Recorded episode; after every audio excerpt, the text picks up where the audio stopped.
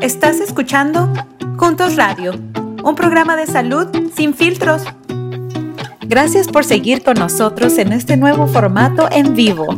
No te pierdas nuestros episodios en vivo por nuestro Facebook Juntos KS. Muy buenas tardes amigos, bienvenidos a una edición más de Al Día, edición Juntos Radio. Mi nombre es Mariana Ramírez, directora del Centro Juntos para Mejorar la Salud Latina en el Centro Médico de la Universidad de Kansas. Y el día de hoy tenemos a un, invitado muy, muy especial, el doctor Miki Cohen Volkovies. Eh, y él nos se conecta con nosotros desde la Universidad de Duke en Carolina del Norte. Y antes de empezar de lleno con, con el programa, eh, queremos mandarle un saludo a la gente del Grupo Parroquial de Salud que nos ha estado mandando muchas preguntas para la sesión de hoy. Les mandamos un, abrazo muy caluroso. Vamos a estar eh, este sábado en la Iglesia del Sagrado Corazón en, colaboración con, con Heart to Heart y con Vibrant Health haciendo una clínica de vacunación comunitaria. Si usted está en el área de, Kansas City, venga a, a vacunarse, hacerse la prueba, ponerse el refuerzo. Vamos a tener todas las vacunas y para niños y para adultos y va a haber también tacos para las personas que, vengan y se vacunen y se, o se hagan la prueba. Y bueno, vamos a empezar con una revisión de, cómo vamos con materia de COVID en el estado de Kansas, en el área de vacunación y pruebas mi compañera Mariana nos va a mostrar unas ah, diapositivas que muestran los indicadores de cómo estamos. Entonces vemos que la tasa de vacunación en el estado de Kansas al día 16 de marzo Vamos en la población total, casi 74% de la población tiene por lo menos una dosis, 87% de los adultos mayores de 18 o mayores en el estado tienen por lo menos una dosis completamente vacunados, que quiere decir que tienen sus dos dosis, si son de Moderna o Pfizer, o su dosis inicial de ah, Johnson.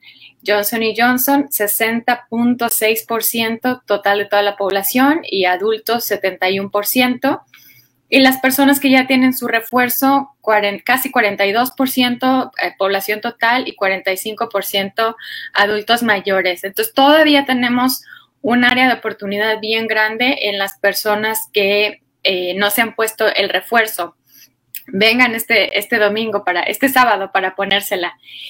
Y luego del lado derecho tenemos la comparación de los indicadores eh, y tenemos vacunas completamente eh, vacunadas y estos son datos en base a mil personas. Entonces, 500, 515 están completamente vacunados que no son hispanos contra 460 que son hispanos y que tienen ah, por lo menos una dosis casi muy cerca, ¿no? 550 de, de 540 y con pruebas no se ven muy bien los números, pero vamos más o menos ahí la población hispana con, comparada a la población no hispana, ah, con casos ligeramente mayores en los hispanos y con muertes ligeramente mayores en los no hispanos. Gracias, Mariana.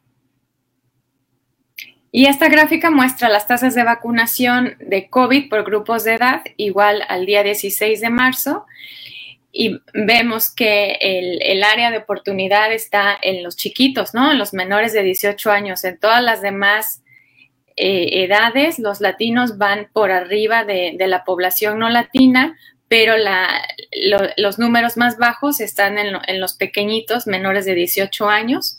Entonces es donde tenemos que enfocarnos. Y si quiere más información, puede entrar al sitio de, de KDHI, nuestro Departamento de Salud del Estado, y ahí la van actualizando constantemente. Ah, bueno, ahora sí, eh, querido Miki, es tu segunda vez con nosotros. Eh, ¿Quieres platicarle un poquito a, nuestra audiencia, un poquito de ti? Por supuesto, Mariana, gracias por eh, tenerme en tu programa. estoy muy emocionado de estar aquí. yo soy original de Venezuela, tengo en Estados Unidos aproximadamente 20 años y mi especialidad es eh, enfermedades infecciosas eh, en niños y yo soy un investigador en la Universidad de Duke y mis investigaciones principales son hacer estudios para responder preguntas a llegar a respuestas para preguntas de investigación, ya sea en el área de desarrollar medicinas para la gente y para niños o en el área de diagnósticos para la COVID-19.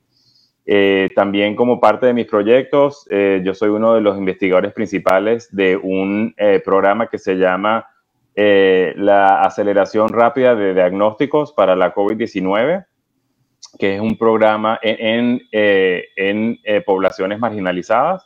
Y ese es un programa que está esponsoreado o fundado por los institutos nacionales de salud en Estados Unidos y es un programa muy, muy grande, eh, uno de los más grandes de COVID de todo el país, eh, en donde más de 120 proyectos en todo Estados Unidos y en los territorios están investigando cuáles son las estrategias que hacen que la gente históricamente marginalizada eh, use pruebas para la COVID-19, ya sea en sus casas, en los hospitales, en centros comunitarios, en vans móviles, en colegios, en prisiones, en muchos tipos de lugares y con muchos tipos distintos de eh, poblaciones. Em, el programa ya tiene más o menos un año y medio y eh, han participado más de 100.000 personas en el programa en todo el país y a través de los eh, récords médicos, más de un millón y medio de personas.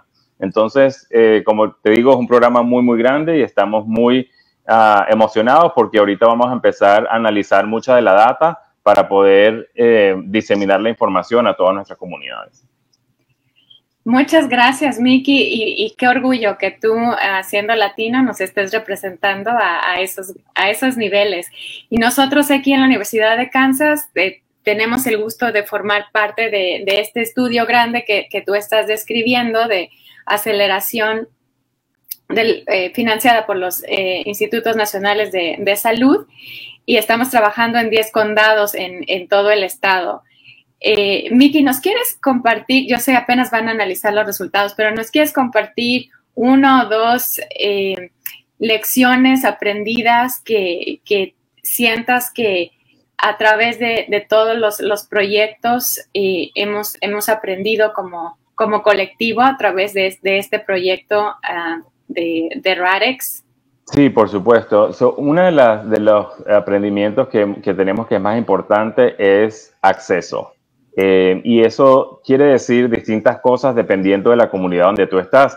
Y una de las, em, uno de los beneficios de este programa de Radex es que podemos evaluar el acceso a las pruebas de la COVID-19 en, distintas, ah, en distintos ambientes. Entonces, ¿qué significa tener acceso a pruebas en un colegio versus tener acceso en una prisión versus tener eh, acceso en una granja o en una iglesia? Y eh, lo que estamos dándonos cuenta es que si hay acceso, sobre todo cuando hay líderes de la comunidad que apoyan el acceso a las pruebas de la COVID-19, vemos que la gente se quiere testear.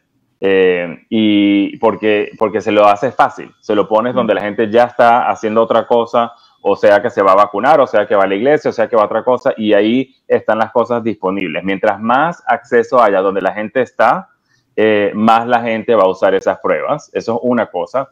La otra cosa que a mí me pareció muy interesante es que hay estudios que están investigando cómo se siente la gente de hacerse las pruebas en la casa. Como sabes, en los últimos seis meses o más ha habido mucho más acceso también para hacerse las pruebas en la casa y nosotros no sabíamos mucho cómo iba a responder esta población a hacerse eso. O sea, eso es algo relativamente nuevo para muchas familias y si supieras que en encuestas que se han hecho, muchas familias latinas estaban muy interesadas de hacerse esas pruebas en la casa, algo que la gente no, no se esperó.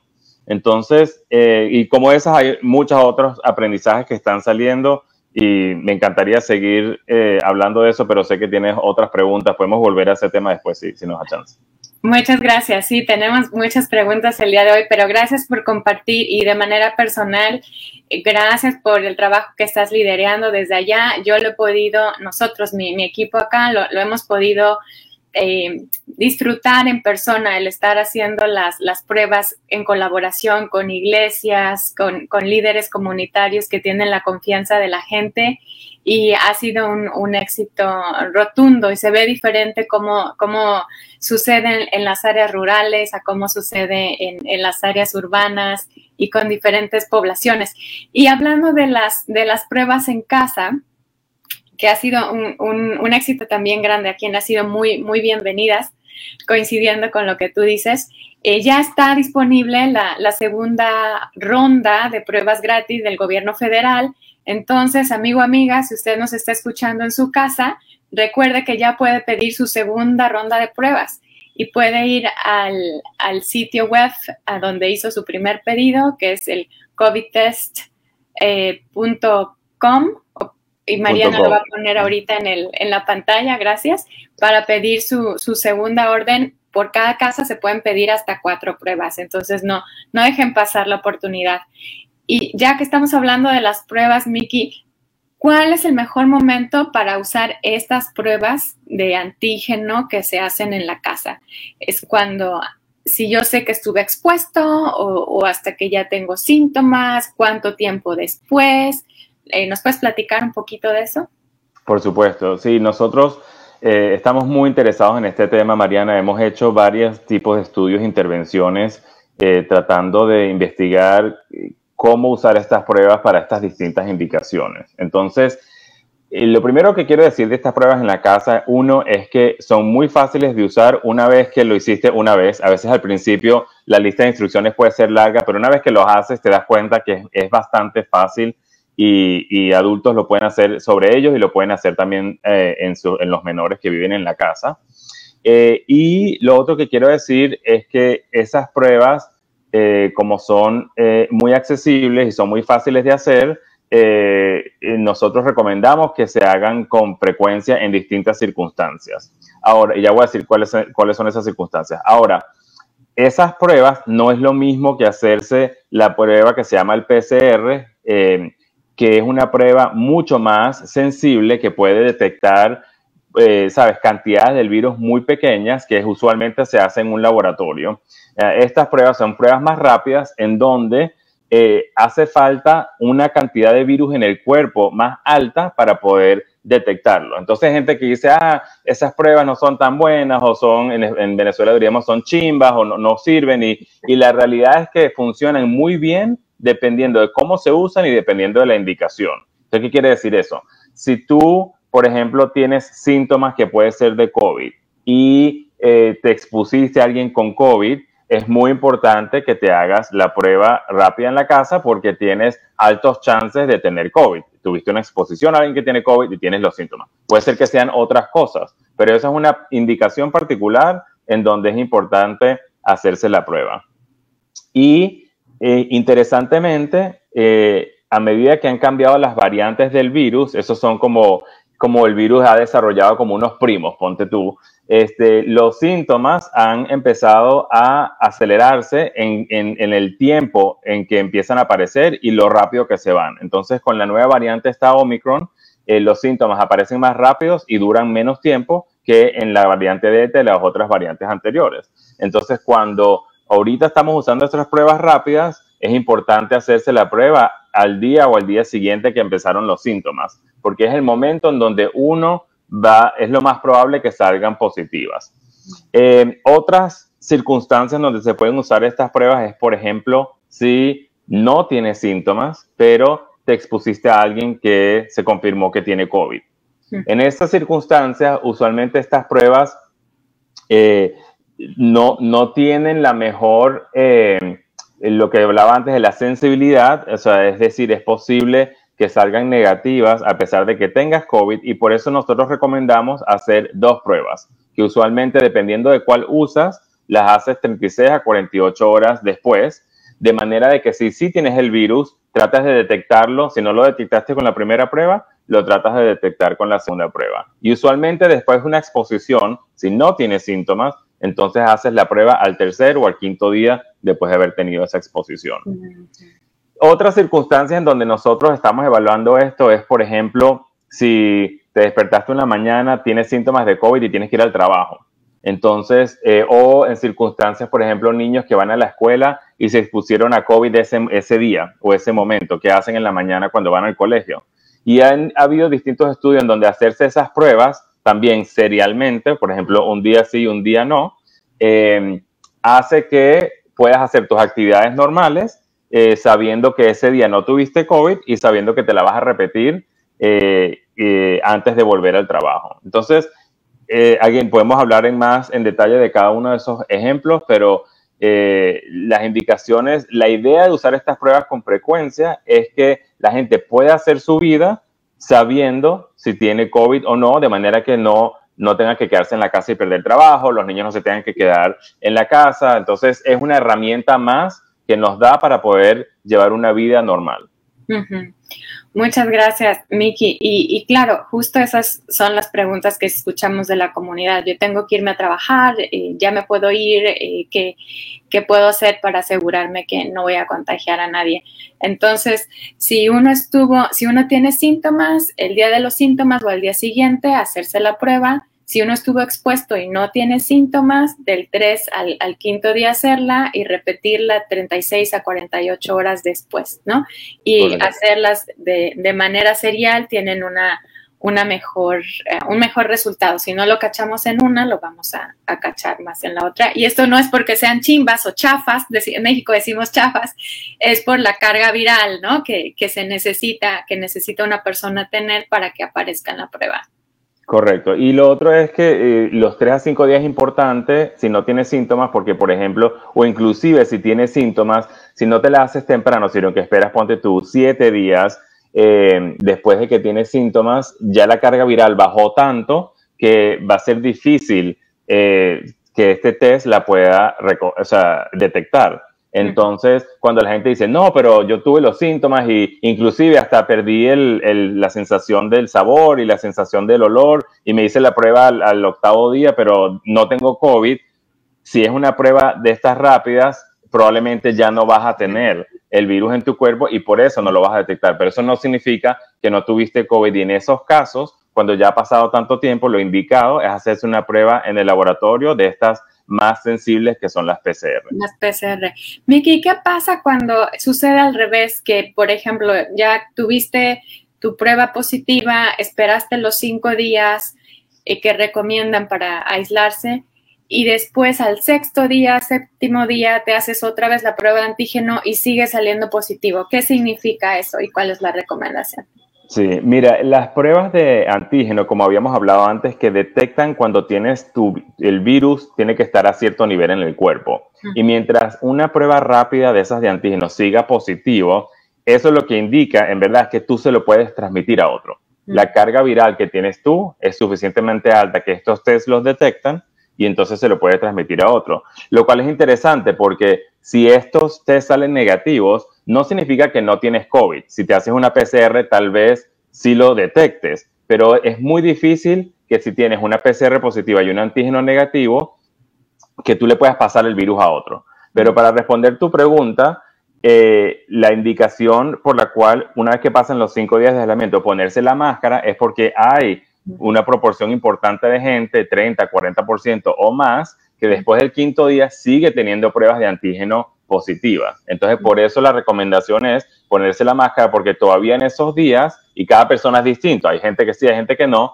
pero para hacer una recomendación global, eh, ponerse la máscara para eh, evitar la transmisión a otras personas. Mm. Gracias, súper importante, amigo, amiga, si usted tiene que salir a trabajar al quinto día y sigue saliendo positivo, bien importante que use su mascarilla la mejor que pueda conseguir. El, todavía hay algunas disponibles de las que distribuyó el gobierno federal a través de varias farmacias. Eh, sin hacer comercial, pero están en las Heidi, por ejemplo, en, Walmart, Walgreens, de las K95, que son bastante buenas para, proteger. Y, si no, pues a ponerse doble, doble mascarilla, pero bien importante seguirse protegiendo para no, contagiar a otros más. Eh, muchas gracias, Miki. Oye, hemos escuchado también preguntas eh, sobre una cuarta vacuna. Por un lado, eh, sabemos que las personas que tienen eh, su sistema inmunológico comprometido están recibiendo eh, cuatro vacunas y también escuchamos de este estudio que se hizo en, Israel con personas mayores de 60 años y, los resultados fueron eh, muy positivos con las personas que tenían eh, las cuatro dosis en comparación a las que tenían tres dosis o menos. nos, ¿Nos puedes platicar si hay alguna novedad? En Estados Unidos ya se está considerando una cuarta vacuna para la población general o, no es esa la dirección que vamos? Sí, eh, Mariana, una pregunta muy importante. Eh, mira, si quisiera separar la gente que está inmunosuprimida versus la gente de la población general, porque en la gente que eh, está inmunosuprimida, y esto no es particular a las vacunas de COVID, sino en general, a otras vacunas también, usualmente por las terapias que reciben para la enfermedad que tengan, eh, su sistema de defensa está muy bajo y nosotros sabemos que el sistema de defensa, el sistema inmunológico, es lo que eh, eh, genera una respuesta para protegernos contra gérmenes, incluyendo virus como la COVID-19. Entonces, la habilidad que tienen los cuerpos de esas personas para poder defenderse y generar una respuesta inmune a las vacunas es limitada y por eso ellos requieren de más, de más dosis usualmente de lo que pasa en la población general. Ahora, en la población general nosotros sabemos que la protección contra la COVID-19 eh, se disminuye a través del tiempo. Entonces, por eso eh, nosotros eh, llamamos estas vacunas un refuerzo, porque es como que si las defensas suben, suben, suben cuando tienes tus dos dosis, después empiezan a bajar y queremos reforzar esas defensas para que no llegues a un nivel en donde las vacunas no sean tan, tan eficaces, tanto para infectarse como para terminar en el hospital o, Dios lo quiera, eh, muerte. Entonces, eh, muchos investigadores han estado tratando de determinar, bueno, cuánto es ese tiempo, ¿no? Me puse mis dos vacunas, me puse mi primer refuerzo, ahorita que tengo que esperar un año, tengo que esperar seis meses, ¿a quién se la pongo? Y la data de Israel eh, ha dicho que sí, en gente mayores de 60 a 65 años, eh, si das una cuarta dosis, vemos que ese refuerzo vuelve a aumentar.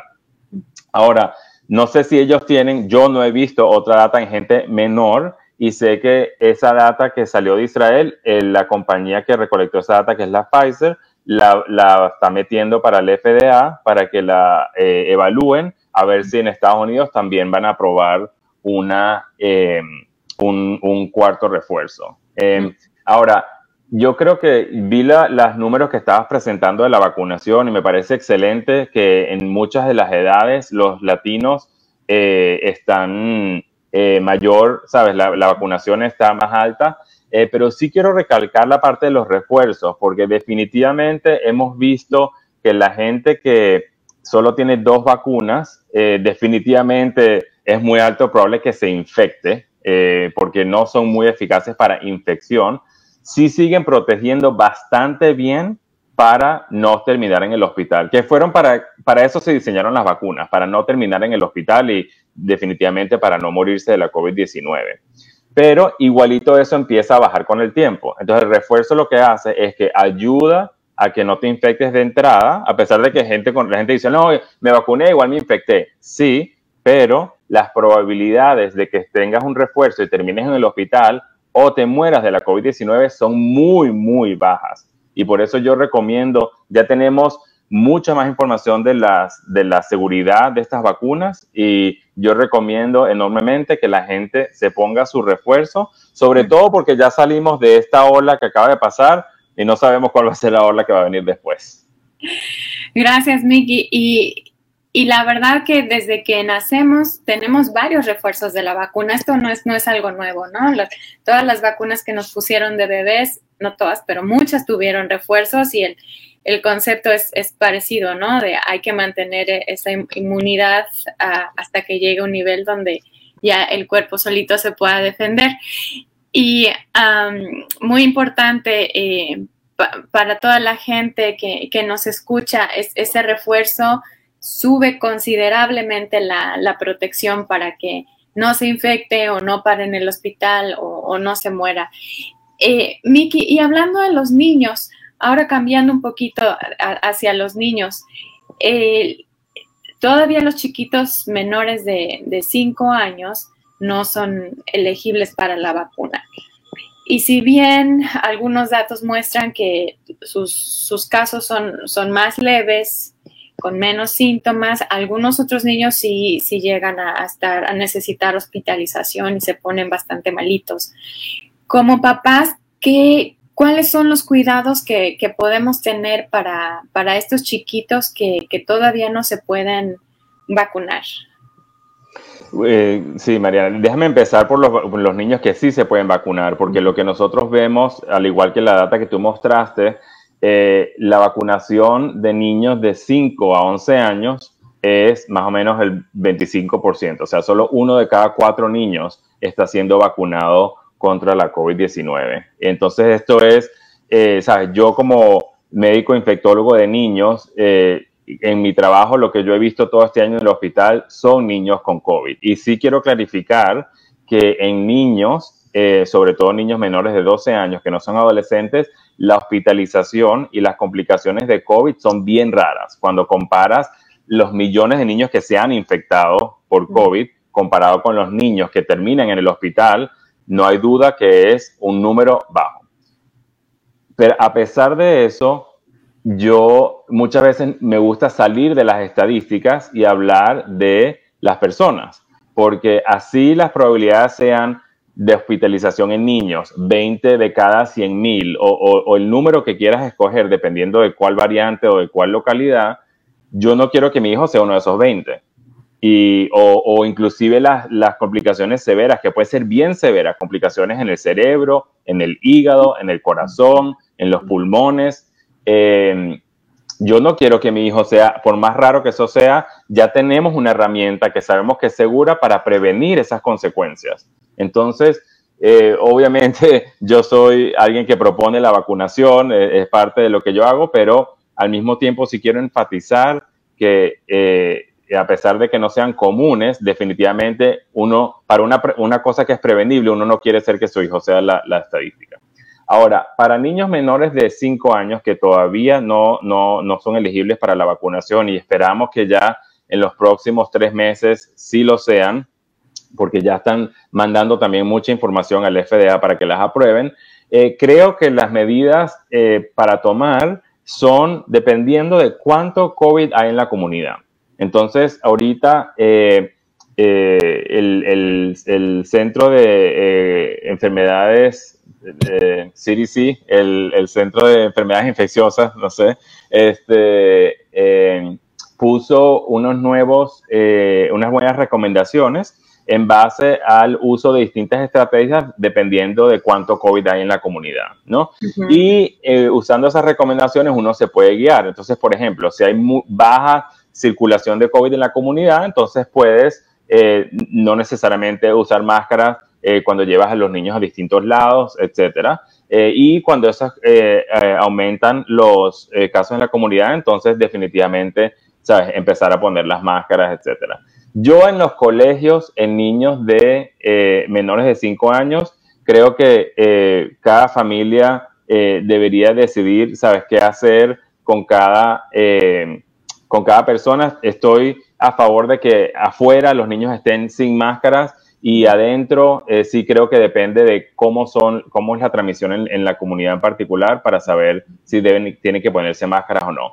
Y además de las máscaras, hay otras cosas que están en nuestra disposición. Definitivamente lavarse las manos es importante con frecuencia. Este, también están las pruebas de, que las que estábamos hablando, si tienen síntomas, hacer las pruebas. Entonces, cada una de estas eh, estrategias se unen una encima de la otra para tratar de prevenir la infección de la COVID-19 en estos niños. Gracias, es todo lo que, lo que hemos estado aprendiendo durante estos dos años, ¿no? no, hay, que, no hay que olvidarlo, lavarse las manos, usar la mascarilla, tomar las precauciones. Uh, Miki, tenemos una pregunta de, la audiencia, un par. Ah, una es respecto a los chiquitos que están siendo amamantados. Dice, si la mamá ya fue vacunada, pasa la inmunidad a través de la leche materna y como en qué porcentaje. Mira, la inmunidad se pasa primordialmente em, de la mamá al bebé antes de nacer y eh, la, eh, es súper importante que las em, y también hay eh, protección también en la leche materna, pero lo primordial es a través de la, de antes de nacer. Y es, por eso es que es súper importante que las mujeres embarazadas se vacunen. Nosotros sabemos que la, han hecho estudios y se ha demostrado que la vacuna es segura en estas mujeres versus mujeres que le ha dado la COVID-19 mientras están embarazadas y han tenido muchas complicaciones. Han, dado, han tenido el bebé más temprano, eh, han tenido otras complicaciones durante el parto. Entonces, eh, muchas veces la gente piensa, no sé si es seguro la, vacuna, pero al mismo tiempo tener el virus ya sabemos que resulta en complicaciones durante el embarazo. Entonces, vacunarte donde el embarazo, buenísimo. La data que yo he visto hasta hoy en día sugiere que los bebés están protegidos al menos hasta los primeros seis meses eh, de nacer. Y justo esta semana pasada salió un estudio diciendo que es muy difícil que una mamá le pase el virus a un bebé este, de la COVID-19, eh, mamás vacunadas. Entonces, creo que trae muchos eh, beneficios, eh, sobre todo para, ¿sabes?, bebés de esa edad que todavía no, no son elegibles para ellos mismos ser vacunados. Muchas gracias, Miki. Y tenemos unas preguntas en Facebook. Mariana, si nos quieres ayudar. Gracias. Dice, existe una nueva variante llamada Delta Cron. El doctor Beller, argentino y con un blog, habló sobre esta variante hace dos días y nos lo pregunta Margarita. Gracias, Margarita. Mira, sí salió en las noticias el, el Delta Cron y la manera en que eh, todos estos nombres empiezan ahorita a combinarse es eh, viendo los genes del virus. Eh, puedes ver qué genes eh, pertenecen a distintas variables y cuando hay genes que eran de dos variables que los ves en el mismo virus, entonces la gente entonces asocia los nombres y lo pone junto el Delta Cron. Y sí, sí, es verdad que eso salió, cuáles son las implicaciones, qué, ¿sabes? en qué va a resultar esto, como todas las variables que han salido, nosotros siempre estamos investigando distintas cosas. Entonces, uno es, eh, la gente se infecta igual con esta variante. Dos, la gente eh, se hospitaliza igual con esta variante. Eh, tres, la gente se muere igual con esta variante. Eso quiere decir si, la, si, si con esta variante se transmite más fácil y si es más severa o no. Y lo último que nosotros eh, investigamos con cada vez que salen variantes es si la variante va a escapar a las vacunas. Y eso lo menciono y por eso digo mucho lo del refuerzo, porque en principio la gente que tiene refuerzo, así venga otra variante, va a estar más protegido independientemente de la, variable que, de la variante que venga. Es posible que venga una variante que escape a las vacunas, pero lo más probable es que no. Entonces, ¿para qué esperar hasta que venga la próxima variante? Si uno puede tener su refuerzo y estar protegido, porque lo que va a pasar con esa variante se lo vamos a saber después, no lo vamos a saber en el momento, eso tarda, tarda una vez que la gente se infecta vemos las hospitalizaciones y las muertes dos o tres semanas después. Entonces hay un retraso en la información cada vez que sale una variante y de verdad que hoy en día no vale la pena esperar, eh, vale la pena ponerse su refuerzo. Muchas gracias. Ah, también nos están preguntando si habrá una vacuna oral para los niños. Muy buena pregunta. Mira, em, si va a haber una vacuna que no sea inyectada eh, bueno, la, respuesta directa es que no lo sé. Eh, y si va a haber una vacuna es probablemente que se siente inhalada por la nariz. Eh, pero no, no, no, no, no sé predecir ese futuro. Ok. todavía eso de la bola no. La bola de cristal. La bola de cristal no. Eh, una pregunta más de Margarita. ¿Cómo se puede probar si uno es inmunodeprimido por ser la, de la tercera edad? ¿Hay alguna prueba específica que se la pueda hacer el médico generalista? Eh, mira, usualmente, Margarita, eso es más una, un diagnóstico, lo que se llama un diagnóstico clínico, en el sentido de que si alguien tiene algún tipo de inmunosupresión o ya, ya han sido diagnosticados con una enfermedad que se sabe que da inmunosupresión o está recibiendo un tratamiento que induce inmunosupresión em, o eh, uno empieza a ver que, las personas eh, tienen muchas infecciones que antes no tenían y eso puede sugerir que tengan una inmunosupresión. Eh, hay ciertas pruebas que se pueden hacer con respecto a anticuerpos que hay en el, en el cuerpo y esas pruebas usualmente son por edad, pero no quiero que la gente se lleve la impresión que hay que hacerse pruebas para ver los anticuerpos antes de, vacunarse. Creo que es importante, hay distintas partes del sistema inmunológico y medir los anticuerpos es una. Hay otras partes que nosotros no podemos medir que son muy importantes para la respuesta eh, que inducen las vacunas eh, y que es difícil ver eso solo con los anticuerpos. Entonces, para responder tu pregunta, hay ciertas, hay ciertas pruebas que se pueden hacer, pero usualmente es un diagnóstico clínico. O sea, la persona empieza a tener muchas infecciones, sospechamos que tal vez tiene alguna inmunosupresión. Ok. Muchísimas gracias, Miki, por, todas tus respuestas, por, tu experiencia y, tu expertise aquí que nos compartes. Eh, un mensaje final antes de irnos. Ah, bueno, eh, tengo, tengo como varios en la mente. Uno, sí quiero decirle a tu población, Mariana, que si, si han participado en los estudios clínicos que ustedes están haciendo, que es, es muy importante que los latinos eh, participemos en los estudios. Yo he participado personalmente, mis hijos han participado y lo digo porque es la única manera, con toda la historia que hay de desconfianza, es la única manera en que vamos a tener una voz porque si nosotros no participamos en estudios, entonces es como si no existiéramos. Y, es muy importante saber si no solo las vacunas, pero medicinas que están saliendo, si son seguras y eficaces en, nuestra población. Y si nosotros no participamos en los estudios, nunca vamos a saber eso. Entonces, te aplaudo mucho a ti y a tu equipo eh, de hacer estos estudios en Kansas porque eh, son muy, muy importantes.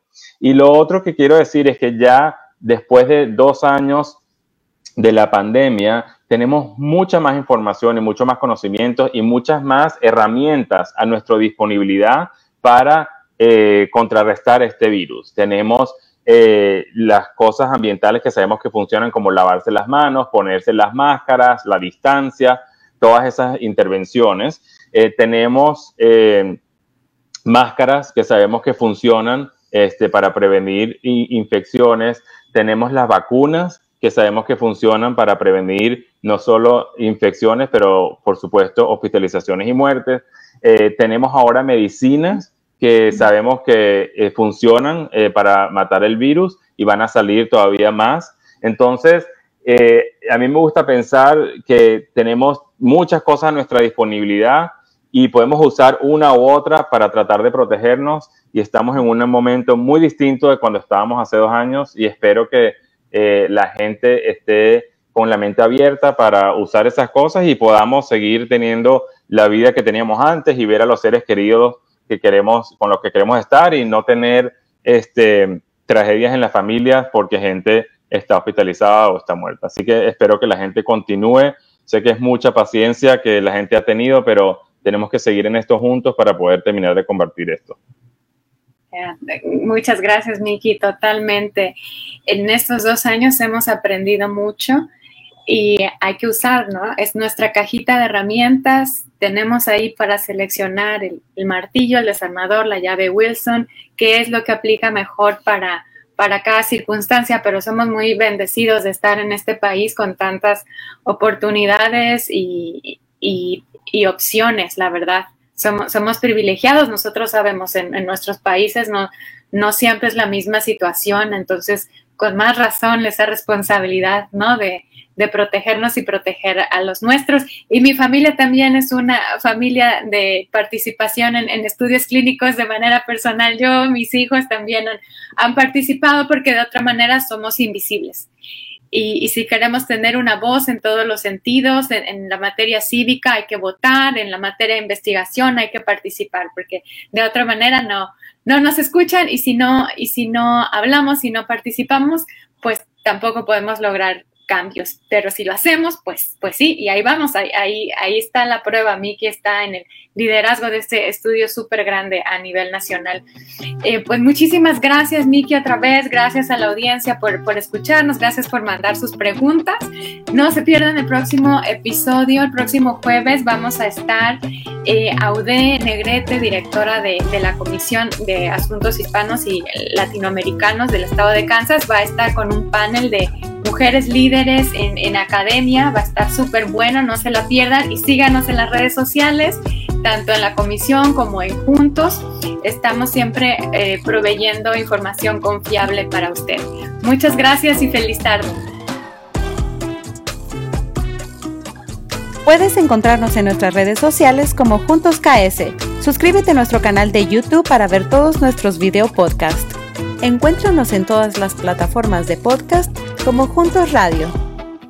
Para más recursos en español, visite las páginas de Medline Plus, Centros para el Control y la Prevención de Enfermedades y los Institutos Nacionales de Salud, las cuales encontrarás en las notas de este episodio.